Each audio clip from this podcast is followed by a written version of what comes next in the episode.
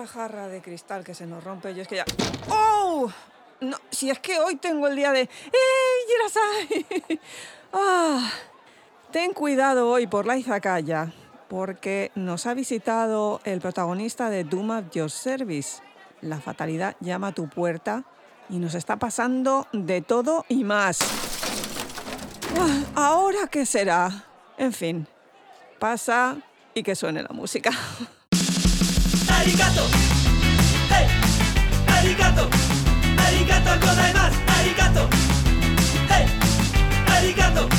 ありがとうございます。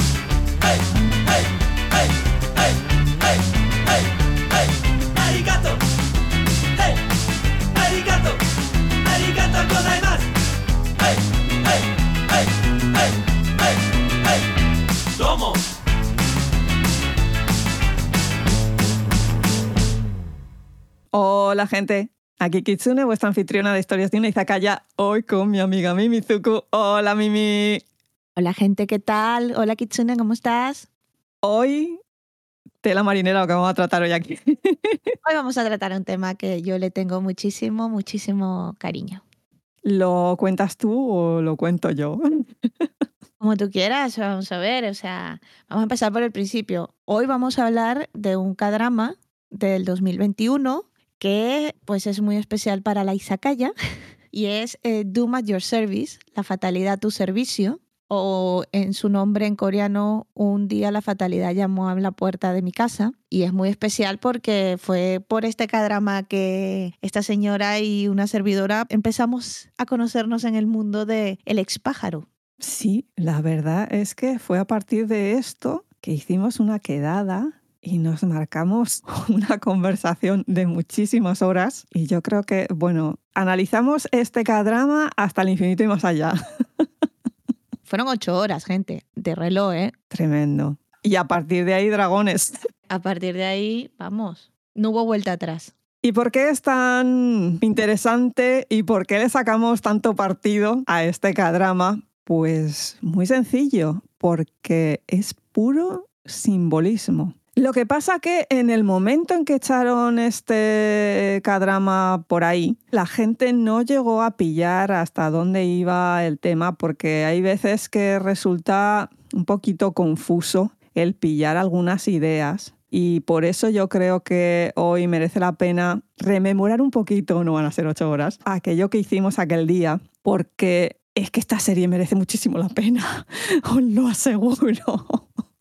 Pasa una cosa con las series, que es que uno las ve y te puede gustar más o menos, pero luego regresas a ellas y dices, esto, esto, ¿por qué lo vi? ¿Por qué me gustó en ese momento? Para hacer este capítulo, tanto Kitsune como yo nos volvimos a sentar a rememorar la serie y lo único que decíamos era, qué buena es esta serie, como si la estuviésemos viendo por primera vez. Y es que esta serie tiene una particularidad, que es que tiene dos niveles. Un nivel muy basiquito, que tú puedes ver la serie, disfrutarla y no irte más allá de lo que digo yo, el nivel usuario, ¿no? Está muy bien hecha, los personajes están maravillosos, las historias son espectaculares, pero es un nivel más básico. Y luego está la otra capa, que es un poquito más interesante. Yo creo que hasta en la propia dinámica del cadrama esto se puede comprobar. Porque por un lado tienes toda esa historia simbólica, profunda, con unos personajes que son entre dioses, seres mágicos. Y luego la historia, por ejemplo, de la amiga, y de todo el trabajo de ella, su día a día, su familia, este tipo de cosas muy a pie de calle, que dices exactamente qué relación tiene una cosa con la otra, pero luego la verdad que si quieres enlazarlo bien, tiene mucho sentido. Pero yo creo que podemos dar unas pinceladitas un poco de cómo es esa parte simbólica, por ejemplo, porque esto es una historia de transformación a lo largo de toda la serie queda bien claro que la idea que te está transmitiendo es que para ser humano hay que hacerlo a través del sufrimiento. No va a ser una tarea fácil, pero no va a ser una tarea fácil ni para el propio ser humano. Eso me parece una idea bastante interesante en tanto en cuanto la chica está viviendo unas circunstancias y el ser sobrenatural está viviendo otras, pero se unen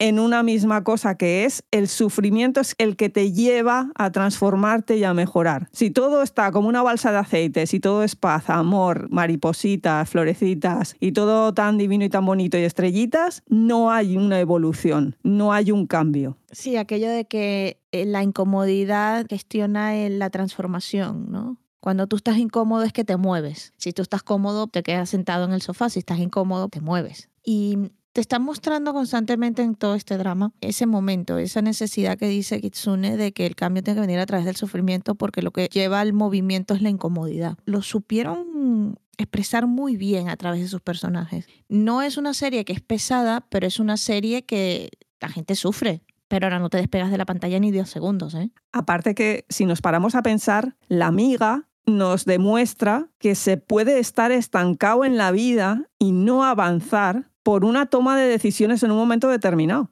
Efectivamente, esa situación en donde todo el mundo se ha encontrado en algún momento de mi zona de confort, me da mucho miedo salir de ella y, y, mi vida se ha pasado cinco años, diez años y sigo aquí. Pero no solamente habla de eso, también nos habla de el amor al monstruo o al villano Aquí es que se acerca más al monstruo que al villano casi, porque hay ahí una serie de temas de fondo que no son solamente el villano y ese personaje malvado, es que ya estamos hablando de un ser sobrenatural. Y eso normalmente en lo que es los cuentos y leyendas es directamente el monstruo. él no es un antihéroe, él en ningún momento quiere mejorar la humanidad para nada, ni hacerle el bien a nadie. Él quiere mejorar la vida de él. A ver, su nombre durante mucho tiempo de la serie, luego cambiará y si la ven, también tiene una simbología el cambio de nombre que tiene, es Myoldong, que Myoldong es fatalidad en coreano. Entonces cuando decimos Doom nos referimos al personaje. Y Doom es lo que puedes esperar tú de la fatalidad. Un tío grumpy que miente, que él va a hacer lo que le da la gana o lo que tiene que hacer, aunque no le dé la gana, pero lo tiene que hacer, que tiene su propia moralidad y él quiere que las cosas se mantengan como estaban. Y está un poquito harto de su trabajo, me da la impresión. Yo como la protagonista también lo entiendo. Si tu existencia es ver morir todo, pues llega un momento que dices, hijo, un poquito de por favor, ¿eh? que la depresión es heavy. La pregunta se hace si está harto porque no lo deja de hacer, pues él la responde porque lo dejé de hacer y la gente dejó de morir. El concepto principal es que de la muerte también hay vida y la muerte es necesaria para que la vida continúe. Pero que liamos a la gente. Sí. Vamos a dejar de hablar en, en Incripto. Es que esto es simbolismo, pues hemos ido al simbolismo. Venga, la pregunta del año de siempre. ¿De qué va, Mimi?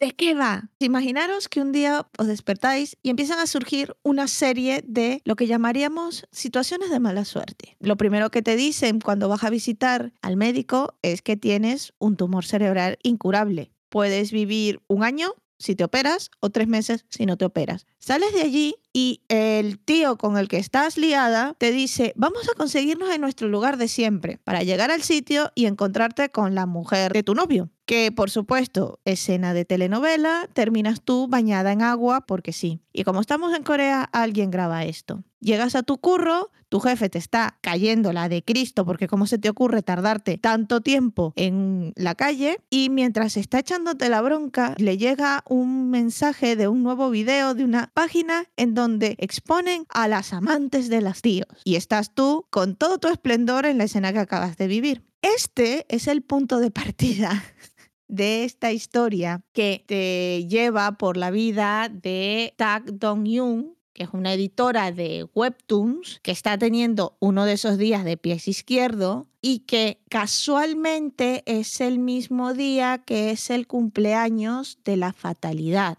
Y casualmente tú estás tan de mala leche que pides un deseo, que quieres que la fatalidad caiga sobre el mundo. ¿Y qué pasa? Pues la fatalidad que está un poquito hasta el orto de los seres humanos, dice, ah, pues mira, ¿y qué hace este señor? Pues va y le toca la puerta. A ver, tenemos que tener en cuenta que como toda historia de transformación va a tener baches, problemas. Y claro, cuando hablamos de cada drama, dice, bueno, eso es lo básico. Aquí va a haber para dar, vender y regalar. Pero en este caso, no solamente están los problemas que ha mencionado Mimi, que son los obvios, sino toda una serie de subtramas por ahí debajo que te van diciendo que primero la vida no es tan sencilla, vas a tener que estar lidiando con cosas buenas y con cosas malas permanentemente. Eso es el equilibrio. Hay una enseñanza final en el sentido de que el equilibrio solamente se logra con cosas buenas y con cosas malas. De hecho, hay una escena muy interesante que me llamó muchísimo la atención porque nuestra protagonista le dice, claro, tú eres el invierno y eres el final, pero es que sin invierno no hubiese primavera y sin final no hubiesen comienzos. La propia serie comienza en otoño, la mayoría de la historia transcurre en invierno y finaliza en primavera si eso no es dejar claro. El renacimiento de las cosas, la finalización de otras. A través de la muerte, cierto.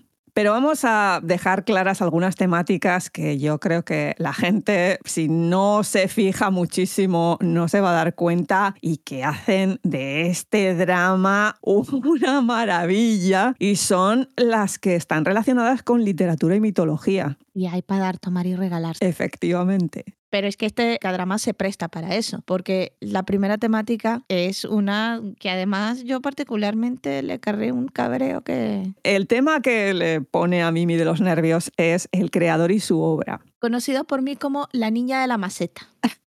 Es un personaje que al principio nos las presentan como la única persona que habla con fatalidad. Y que tampoco tienes muy claro si es otro ser sobrenatural, luego ya queda clarísimo. Si es otro ser sobrenatural o es un humano que por estar enfermo, entre comillas, tiene una conexión con este personaje que es la fatalidad. Más que todo porque además la manera como interactúan al principio es un poco extraña la dinámica de ellos. Pero le decimos la niña de la maceta porque ella está en un hospital, es una chica joven de edad de todavía estar en el instituto y la niña tiene una maceta, que esa maceta no tiene nada, lo único que tiene es tierra y en un momento determinado pues él le pregunta ¿qué estás creciendo allí? y ella le dice no lo sé, tengo que esperar a ver que nazca, a ver si nace o no nace. Y claro, como no sabíamos el nombre de este personaje ni había manera de saberlo, quedó como la niña de la maceta. Pero ya luego entenderán por qué se llama así. Posteriormente nos empezamos a dar cuenta, a base de la dinámica que llevan estos dos, que en realidad ella representaría a Dios, es esa diosa creadora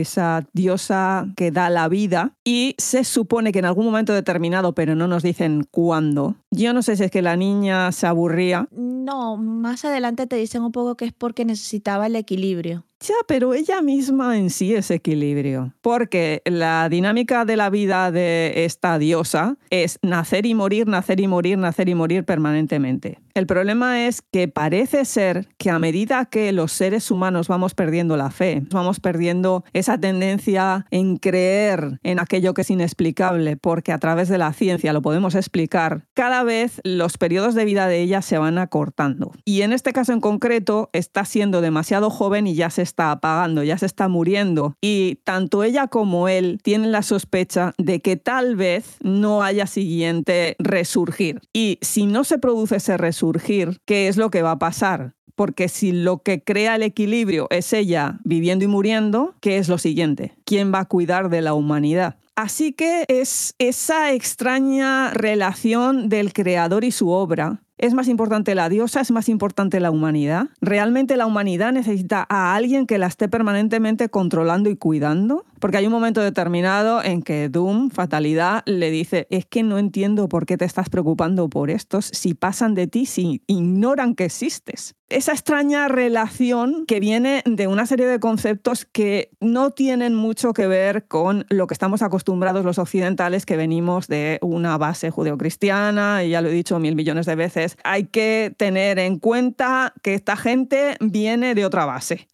Para mí es muy simbólico que nunca se refieren a ella como Dios. De hecho, ella se refiere a ella misma como un jardinero y su jardín es la humanidad. Es una deidad, es la deidad que da la vida, el alfa del omega, pero no es el sentido que entendemos nosotros del Dios, sino es más bien como un cuidador. A mí estos dos me recordaban muchísimo a esas dos figuras que se suelen tener en el exterior de los pueblos, o al menos las solían tener en el exterior de los pueblos en Corea, que son una figura masculina y una figura femenina, y se supone que son dioses protectores, que eso es muy dentro del chamanismo coreano. No me extrañaría nada que basasen estos personajes también en esas dioses populares del chamanismo coreano. Es que tendría toda la lógica. Pero una cosa es este tipo de referencias más de la cultura propia coreana y luego está toda la parte que viene de la propia literatura occidental, que es que, vamos, más claro imposible porque es que te sacan el libro. Y me estoy refiriendo a Pinocho. En el caso de esto de Pinocho, ¿qué relación tiene con el personaje de Fatalidad? En sí, es que ha llegado ya a tal punto en el que dice, bueno, ¿qué tal si dejo esta forma de vida y me convierto en humano? Porque lo que quiero es terminar con esto. Lo que quiero es empezar a sentir, porque él va mintiendo y va diciendo que no siente, cuando en realidad sí que siente. El problema es que cuando tú eres un ser inmortal, y esto es un poco difícil de meterte en la cabeza porque es intangible, ese rollo de un día y otro y otro y otro y otro por siglos, milenios, es lo mismo. La repetición de todo eso constantemente le ha llevado a un estado de pasotismo a niveles de lo que es un dios. Apoteósicos. Así que lo que busca es, bien, vale, yo soy un ser totalmente, vamos a llamarlo artificial, y lo que necesito es volver a tener algo que me active, pero claro, es imposible. Así que lo que tiene que hacer es transformarse en humano. Aquí la protagonista femenina es Yepeto, con ese deseo que le hace a la estrella, pasa una estrella fugaz, ella le hace el deseo de que se vaya todo al guano. En la frase que dice es quiero que caiga eh, la fatalidad sobre la tierra. Ella es que es más fina que yo.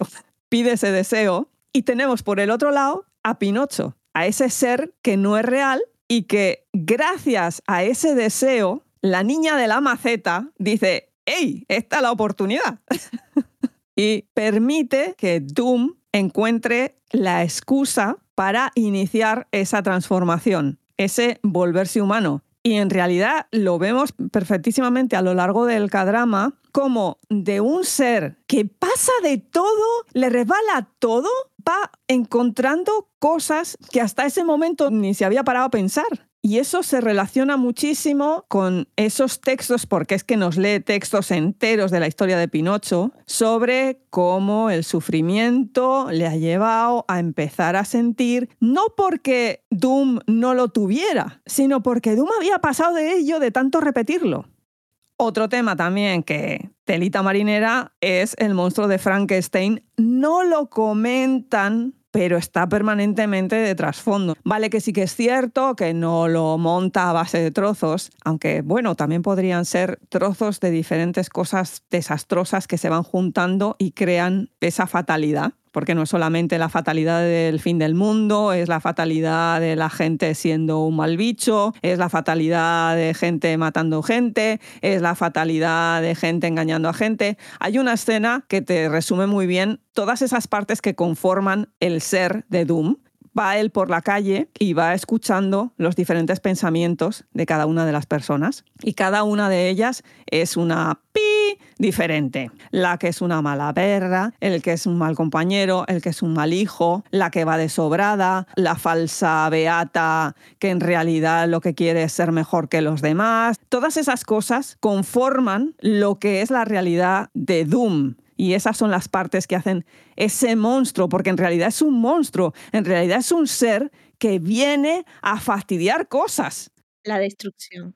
Todo lo que él hace produce una acción que es terrible. Eso es un ser monstruoso. Vale, que queda como muy esto porque él es guapísimo, ¿qué vamos a decir? Testimonio, es muy guapo el chico. Dice, no, el monstruo de Frankenstein era horroroso. Hay veces que el monstruo es bello Sí, porque no es un monstruo, o sea, la monstruosidad no es la apariencia física, es el ser, el espíritu del ser. La belleza de lo terrible. Es maravillosa esa idea.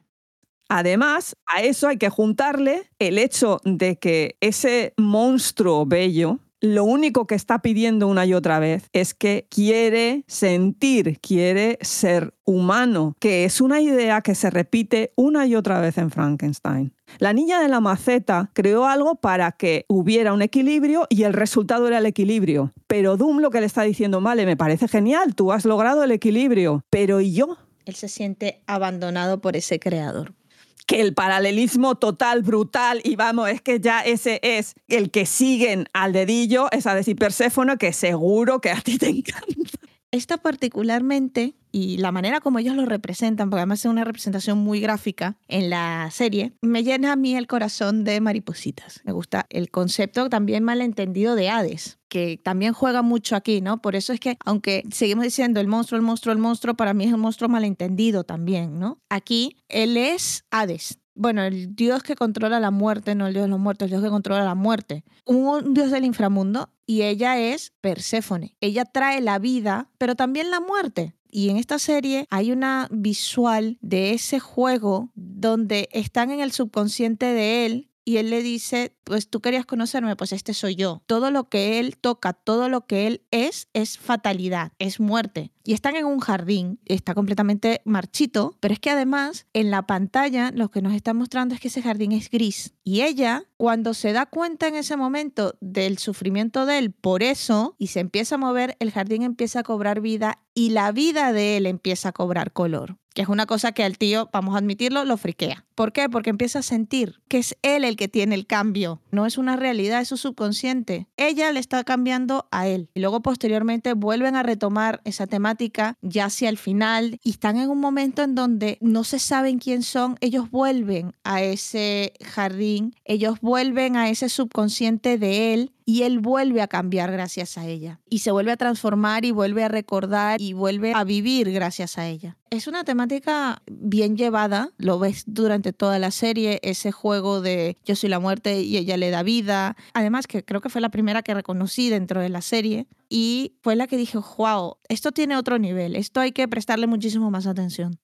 Y llega a tal nivel el simbolismo de esta serie que la casa de Doom Fijaos bien, no solamente es una cueva, está con rocas, es gris, gris negro, sino que aún encima la tiene llena de chimeneas con fuegos encendidos que son pura llama. No es la chimenea bonita esta de, los tronquitos, son unas chimeneas gigantescas con unas llamaradas enormes que si os paráis a pensar, Doom no necesita calor en ese sitio. Fijaos porque es que hay una escena en la que él regresa a esa casa y es él con lo menos tres chimeneas con un nivel de fuego que dices, pero... Y es simplemente porque él vuelve, regresa al infierno, a ese inframundo. Hay algunas paredes de la casa que son roca, creo que en la habitación en la que tiene la cama. Sí, está como que si la casa estuviese construida sobre la roca de la montaña. Bueno, en realidad es una cueva. Es ese lugar al que tienes que descender no tiene ventanas. Bueno, la única ventana que tiene en realidad no está dando al exterior, está dando también a una especie como de lugar así con estrellas. Él dice en un momento que son las estrellas porque las estrellas mueren 79 millones cada segundo, porque son ustedes más importantes que las estrellas, porque él se pasa toda la noche viendo las estrellas. Que eso nos lleva a muchas de las temáticas filosóficas que hay en esta serie que son más difíciles de ver si no las conoces y que yo creo que son las que le dan una mayor profundidad y nos llevan a esos dos niveles que tiene la serie. Una de ellas es el amor fati. Esto se traduciría algo así como que uno ve todo lo que le ocurre en esta vida, lo bueno y lo malo, como algo necesario. La aceptación de lo que es se ve mucho en la manera como la protagonista femenina le acaban de decir que tiene un tumor cerebral y ella sigue con su vida y se prepara para eso. Ya luego cambia un poco, pero para mí esa representación de que la tía no, no lo racionaliza como algo malo, sino como algo que es, que va a pasar. Ella acepta que la fatalidad llamó a su puerta y ya está, y nunca se lo cuestiona. y el invierno viene y vendrá también en la primavera. Exacto, es que ella, al ser Perséfone, ya tiene un poco interiorizado el que, bueno, del resurgir va a venir la caída, pero de la caída va a venir el resurgir. Esto también nos lleva a otra de las ideas que aparecen en esta serie, que es el eterno retorno. Esto es un poco más difícil de comprender porque implica un cambio a nivel moral de creencias, pero es lo que sucede cuando viene con la transformación que venimos hablando desde el principio de esta serie, la transformación a través del sufrimiento. Y eso te lo dicen de una manera muy básica, con el estancamiento de la carrera de la amiga de la protagonista, ella durante no sé cuántos años siempre ha escrito lo mismo. Tiene que pasar una serie de cosas y circunstancias para que ella cambie. Pero no solamente cambia a nivel de lo que escribe, sino cambia también el nivel de la percepción que ella tiene de ella misma y de los demás y de la vida y de lo que tiene que hacer y dejar de hacer. En sí se resumiría en una especie de prueba y error. Lo que pasa que aquí lo llevan a unos niveles de dioses, claro, porque este eterno retorno no solamente lo vemos en esa amiga que está permanentemente escribiendo una y otra y otra vez ese relato, sino que lo vemos en ese reset que pasa cuando Doom la besa y todo salta y todo empieza de nuevo. Hay que repetir para que eso se mejore porque algo ha fallado, porque Doom la ha besado. Eso no era lo que tocaba. Sí, de hecho, la frase que dice la niña de la maceta es, cuando en el programa hay un error, hay que resetear el programa. O sea, lo que te están diciendo es que que él se enamore de ella, que él la bese a ella es un error. Pero dices, bueno, ya ha habido uno, ya hemos hecho el retorno. No, tenemos otro más. Cuando hace la niña de la maceta que ambos dos se olviden el uno del otro. Otra repetición, otro volver a darle, otro volver a experimentar. Eh, la niña de la maceta se da cuenta que con él no va a conseguirlo y entonces quien hace el reset del programa es ella. Se le da la posibilidad de salvarlo él, salvarse ella o salvar al mundo y hace un reset, pero hace un reset duro, porque no es que te vuelves al punto de partida, es que vuelves al punto de partida sin memoria de lo que ha pasado. Porque es que la idea del eterno retorno es que llegues a un punto en el que haya una última repetición que demuestre que tú has llegado a un punto moral en el que no te arrepientes absolutamente de nada de lo que hiciste. Porque estás en paz no solamente contigo, sino con lo que ocurre. Y aquí no quiero hacer mucho spoiler porque... que otra de las cosas que también se plantean es la muerte de la divinidad. Esto es muy importante para que el ser humano alcance su máximo potencial. Porque si vivimos como unos niños pequeños, que necesitamos ser cuidados, que necesitamos ser controlados, jamás vamos a alcanzar nuestro verdadero potencial, porque dejaremos en manos de otra cosa lo que nosotros podríamos hacer. La paradoja básica de nos preocupa que el niño se queme la mano, pero si el niño no se quema la mano, no aprende. No es tanto el perder la religión, el perder las creencias, sino que las creencias no sean nuestra excusa. Es literalmente ese si Dios quiere, entonces pasará o no ha pasado porque Dios no ha querido. Porque si nos paramos a pensar, en el momento en que Doom empieza a ser independiente de la niña de la maceta, la niña de la maceta empieza a desmejorar un montón, ¿eh? Si alguno de nuestros queridos amigos de aquí de Lisacaya ha leído o ha visto American Gods, es el concepto de si dejas de creer en los dioses se mueren, porque si nadie habla de ellos, ¿quién se acuerda de ellos? Si volvemos a los temas de la temática relacionada con la literatura, es un poco campanilla. Si dejas de creer en mí, me muero. Y aquí es eso, cuando Doom, cuando la fatalidad deja esa dinámica que tiene con la niña de la maceta, ella empieza a deteriorarse y casi un par de veces hay escenas en donde el cuerpo que habita está muriendo y sin embargo él cada vez se va acercando más a lo que él quiere ser, que es ser, ser humano al principio él es combativo, pero como el hijo que combate con la madre. Y a medida que se va desarrollando la historia, él es combativo como el hijo que se quiere separar de la madre. Y al final termina separándose completamente de ella y no importándole que ella le dice, es que si tú no haces lo que yo te digo, todo y tal, le dice, pues mira, me la suda. Que ese me la suda es el nihilismo puro y duro. Porque todas estas ideas, no lo estamos diciendo, pero vienen de Nietzsche, del filósofo Nietzsche. Aquí se ha hecho una decisión concienzuda de pasar por este tema, pero no entrar en este tema porque si no... Es que empezar aquí a explicar a lo bestia la filosofía de Friedrich Nietzsche es un poquito demasiado.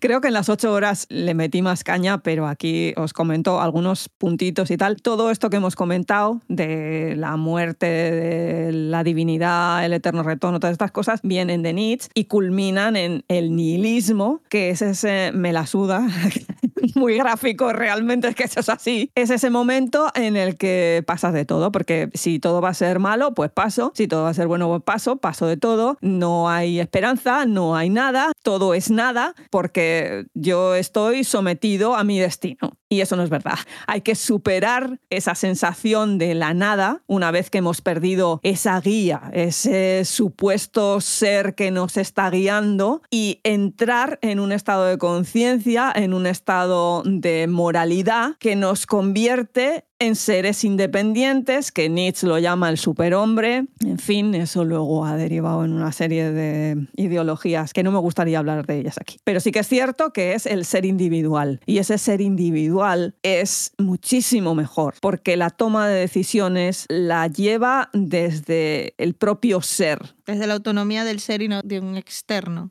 que le obliga, que lo manipula, que lo lleva, que... Y es lo que estamos viendo que es la finalidad de la humanidad de Doom. La divinidad de Doom es una lacra, es una cosa que le ha caído, es una maldición. Lo que pasa es que él no la ve. Él simplemente se queja de, fíjate tú, es que siempre tengo que hacer esto, es que no sé qué, solamente estoy aquí con la niña de la maceta, esto es un aburrimiento, paso de todo. Está en el nihilismo, pero a través del sufrimiento rompe su relación con su creador, en este caso creadora, y empieza a aprender a ser un ser autónomo. Y eso le llevará a ser un individuo mejor, un individuo mejorado. Y no en vano, muy gráficamente, en ese momento de ese rompimiento, él deja de llamarse Myeongdong y empieza a llamarse Saram. El que sabe un poquito de coreano sabe que la palabra Saram significa persona y también se utiliza para significar vida, vivir. Esta serie tiene simbolismo por todas partes. Ella le da el nombre a él de Kim Saram y a partir de ahí él ya se ha convertido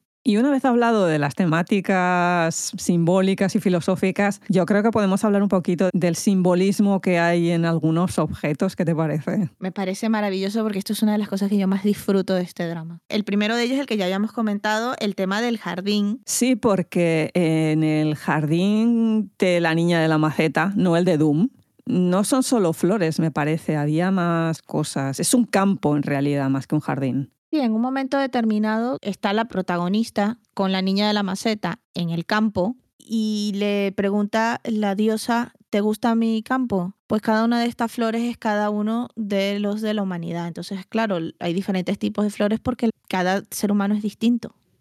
Y bueno, la maceta. ¿Quieres explicar tú la maceta o explico yo la maceta? Explica tú la maceta, porque tú sabes que yo la maceta tengo ahí un trauma. Es que la maceta sale todo el rato y terminas de la maceta un poquito ya saturada. ¿eh? Es que... Oh.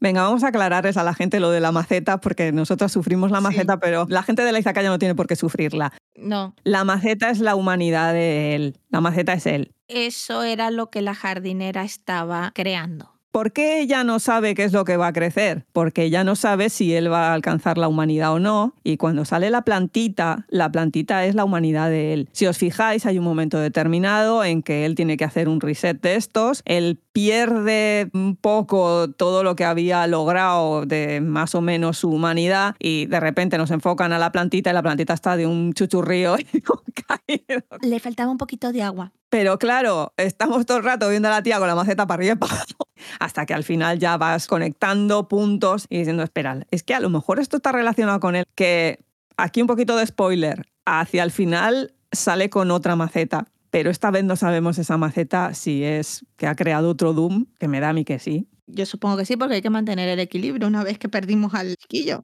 Hablando de equilibrios, otra imagen que esta le vuelve loca a Mimi es lo que yo llamo en latín imago mundi, la imagen del mundo, que eso lo vemos en la bolita esta que le da la niña la maceta a la protagonista. Para los que no hayan visto la serie, vemos que esta niña está sacando una de estas maquinillas, las de arcade, esta que metes una moneda y sale un juguete. Y ella está sacando un juguete. Más adelante se lo entrega a la protagonista. Y el juguete es una bola que si tú pausas y ves la bola muy de cerca, es realmente una imagen del mundo. Esto es un concepto medieval que la gente que vive en Madrid, yo les voy a dar un consejito. Iros al Museo del Prado. Os vais al Jardín de las Delicias del Bosco. Y en vez de donde está todo el pollo de gente viéndose el paraíso este y las tres tablas estas maravillosas, id hacia los laterales y mirad la parte de detrás. Las puertas de ese tríptico cuando se cierran, forman un imago mundi o un orbis mundi, que es lo que sería la esfera del mundo, porque sí, en la Edad Media había un concepto también de que los mundos podían ser esferas, lo que pasa que la parte de la Tierra era planita, y es una esfera que nos está representando, creo que es el primer día de la creación cuando crea la Tierra, Dios. Sí, efectivamente. Aquello de al principio creó la Tierra y hasta que no hace la, la luz, aquello es oscuro y gris.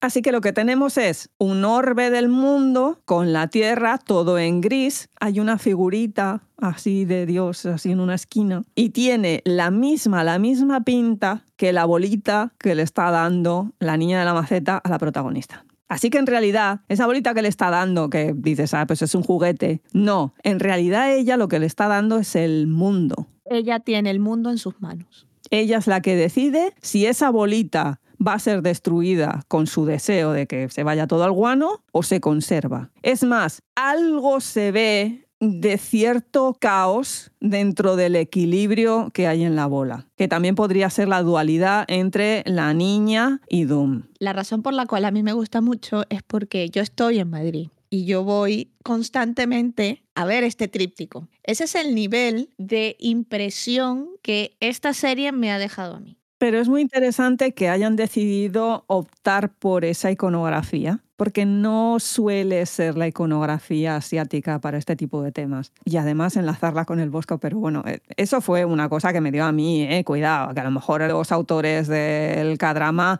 ni pensaron en el bosco ni nada, porque una cosa os digo, si vais al Prado y os ponéis a mirar esa parte de detrás, a ver, no podéis pasar por detrás, por favor, que puedes irte hacia el lateral y lo ves porque ahora la monta muy bien. Así que realmente si te vas al lateral, por favor, manteniendo las distancias de seguridad y todas esas cosas que hay que seguir, ¿eh? Por favor, no me hagáis el loco. No me tiréis el tríptico, ¿eh? Sobre todo no me tiréis el tríptico. Pero sí que es cierto que si vas allí y te vas al lateral y empiezas a mirar, siempre hay alguien que de repente dice, ¿y esta loca qué hace ahí mirando? Y además, claro, veo un lateral y me tengo que ir al otro lado y mirar el otro lateral. Y siempre, siempre, siempre hay alguien que de repente se acerca como diciendo, ¿esta tía que está mirando? Y entonces es como, ¡Ah! anda, que estamos aquí mucho hablando de simbología occidental, pero también tiene una simbología coreana muy interesante. Hay referencias por ahí, por ejemplo, en la decoración que tiene él en su casa, que dices, ah, pero había decoración ahí. Sí, la había. Lo que pasa es que sale en un momento muy determinado, así de pasada, y son una cosa que se dice jarrón de la luna. Ahora voy a destrozar el coreano. Dalhangari,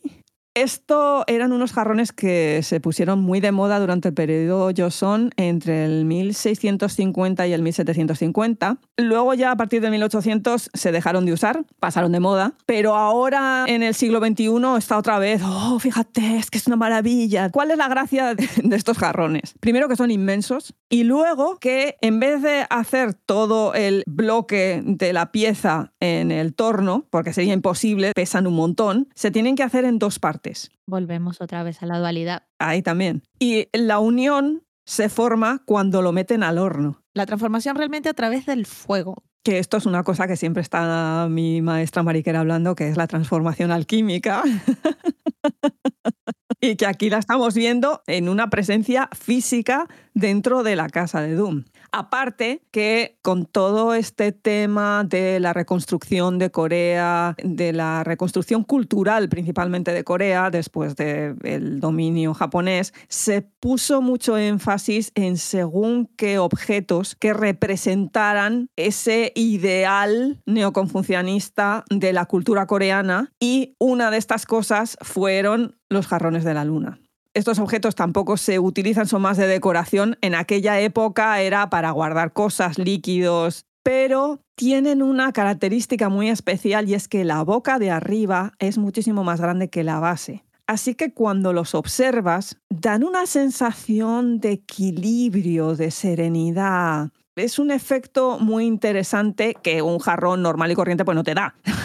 Buscar una imagen de estos jarrones por internet no es difícil de conseguirlos. Moon Yard o jarrones de luna, no hay necesidad de poner el coreano. Y si lo veis, están creados para que den la imagen de un globo de la luna, de ahí el nombre, Moon, y que la parte de abajo es más pequeña que la boca, pero visualmente pareciera como que fuera simétrico, aunque sabemos que no lo es porque son dos piezas, pero que es un tema de la visualización de que parece la luna, de ahí el nombre. Pero bueno, que todo es muy simbólico. Ya, porque ese puente en el que él se sienta con la niña de la maceta no es un puente normal, no es un puente físico. No. Es un puente simbólico. Creo que está dentro de lo que es las creencias coreanas. ¿Recuerda algún cadrama en el que el alma del difunto está cruzando un puente y el hijo le está acompañando? Es que no me acuerdo qué cadrama era. Porque creo que tienen ese rollo de que hay ese puente entre la vida y la muerte. La simbología del puente que cruzas entre la vida y la muerte no es solamente coreana, es un canon que tú puedes ver en muchísimas culturas. Pero sí, esa discusión que ellos tienen en ese puente, eh, la niña y él, es muy significativo. Que otro de los simbolismos que aparecen muy relacionado con la cultura coreana es esa ceremonia prenupcial que él está presenciando eh, subido en una colina y en un pueblo con ella, que tiene que ver con una tradición antiquísima que era el llevar los regalos del novio a casa de la novia, esto en coreano otra vez destrozando, napjing o napje, formaba parte de uno de los seis pasos de la ceremonia matrimonial. Se supone que se elegía a un sirviente o boxu, mano bendita, para que llevara una caja al sitio de la novia. Si tenía que irse muy lejos, se le pagaba el coste del viaje, todo eso. Y aún encima tenía que ser una persona virtuosa, con al menos un hijo. Yo ya esto ya me rompe. Acuérdate, confusionismo. Confusión. Ya les vale. ya, ya les Acuérdate. vale. El novio no le acompañaba y hasta llegar a la casa de la novia se manchaba la cara con hollín porque se supone que era la protección del fuego y que le libraría de malos espíritus en lo que iba de un sitio a otro. Y luego, sobre la cara, me llevaba un calamar seco con agujeros por ojos. Los accesorios eran un poco de aquella manera. El olor. Yo es que solamente estoy pensando en No, a ver, una vez seco, ya eso no huele ni padece. Si la piel seca huele, imagínate tú el calamar. ¡Qué asco! Bueno, la cuestión es que este pobre hombre tenía el calamar en toda la cara. Con la cara teñida y con el calamar. Un show ver a este hombre entrar al pueblo. Un show. No podía derivarse del camino, tenía que ir dire- directito, directito, directito a casa de la novia y no podía poner la caja en el suelo. Otro tema también es que tenía que llegar a la casa de la novia entre las 5 y las 7 de la tarde, que creo que ese periodo se llama en coreano yusi, no estoy muy segura, porque es que era el momento en que se pasaba de la energía yin a la energía yang. Y no es simbólico todo esto. No, que va. ¿Y eso qué es? Una escena de cinco minutos.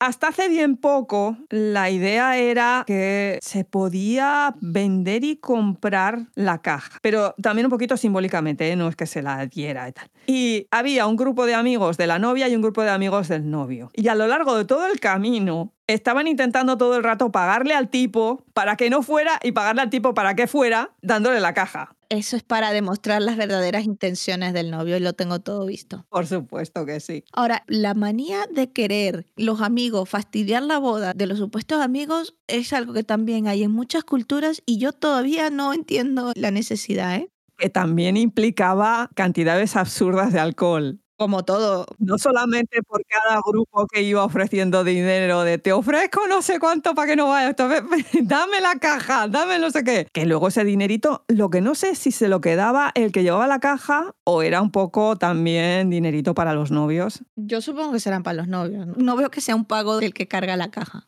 pero que el estado etílico en el que llegaban los grupos rivales y el susodicho a la casa de la novia con los regalos, importante. Si ya dentro del pueblo llegaban kurdos, como fuera del pueblo de al lado, se arrastraban, vamos. Lo que pasa que sí que es cierto que ha habido a lo largo del tiempo una serie de cambios y no es exacta, exacta, exacta, exactamente lo mismo que vemos en la escena de Doom, ¿no, Mimi? Es curioso porque es una escena muy bonita, es una escena muy triste, pero a la vez es una escena muy alegre. Es importante porque en la escena es el novio el que carga la caja, el que va con el, calamar en la cara y el que está hasta arriba de todo. Pero claro, este hombre ya tenía una edad, 50 años, que no es poca cosa que te digan la edad porque lo que te están refiriendo es que solamente las personas mayores, entre comillas, son los que mantienen esa tradición. Y este hombre, pues estaba que el pobrecito mío no se podía parar del suelo de lo que estaba de alcohol. Y más importante, fuera de las ciudades. Sí, era un pueblo. Y la escena es muy significativa porque te dice que no solamente las cosas que respiran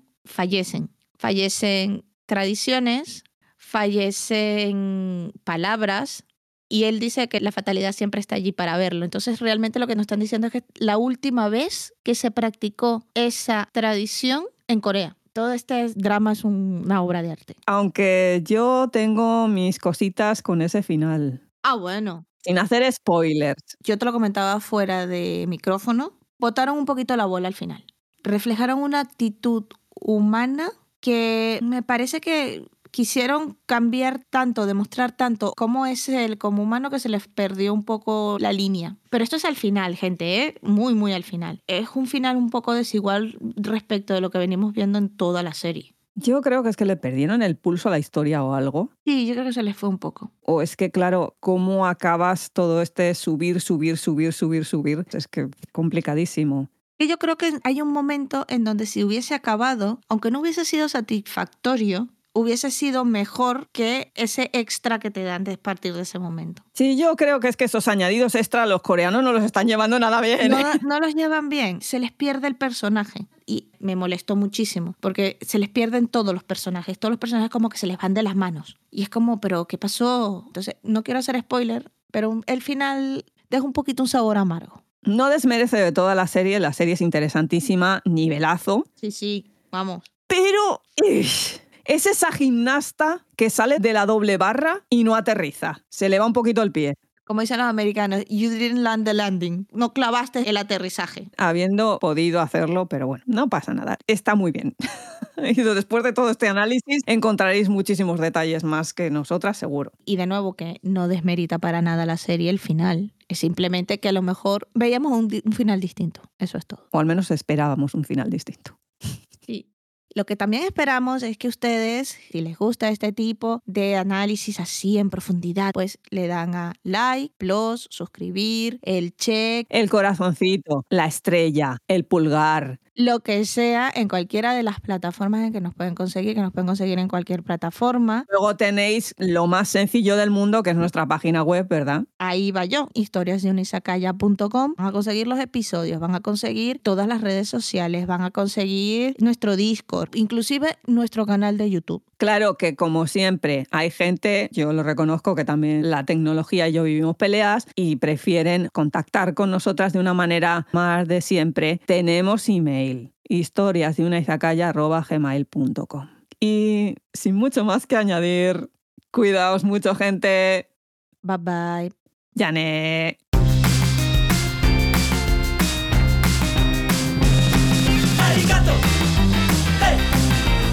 とう。ありがとうございます。ありがとう。ありがとう。ありがとうございます。はいはいはいはい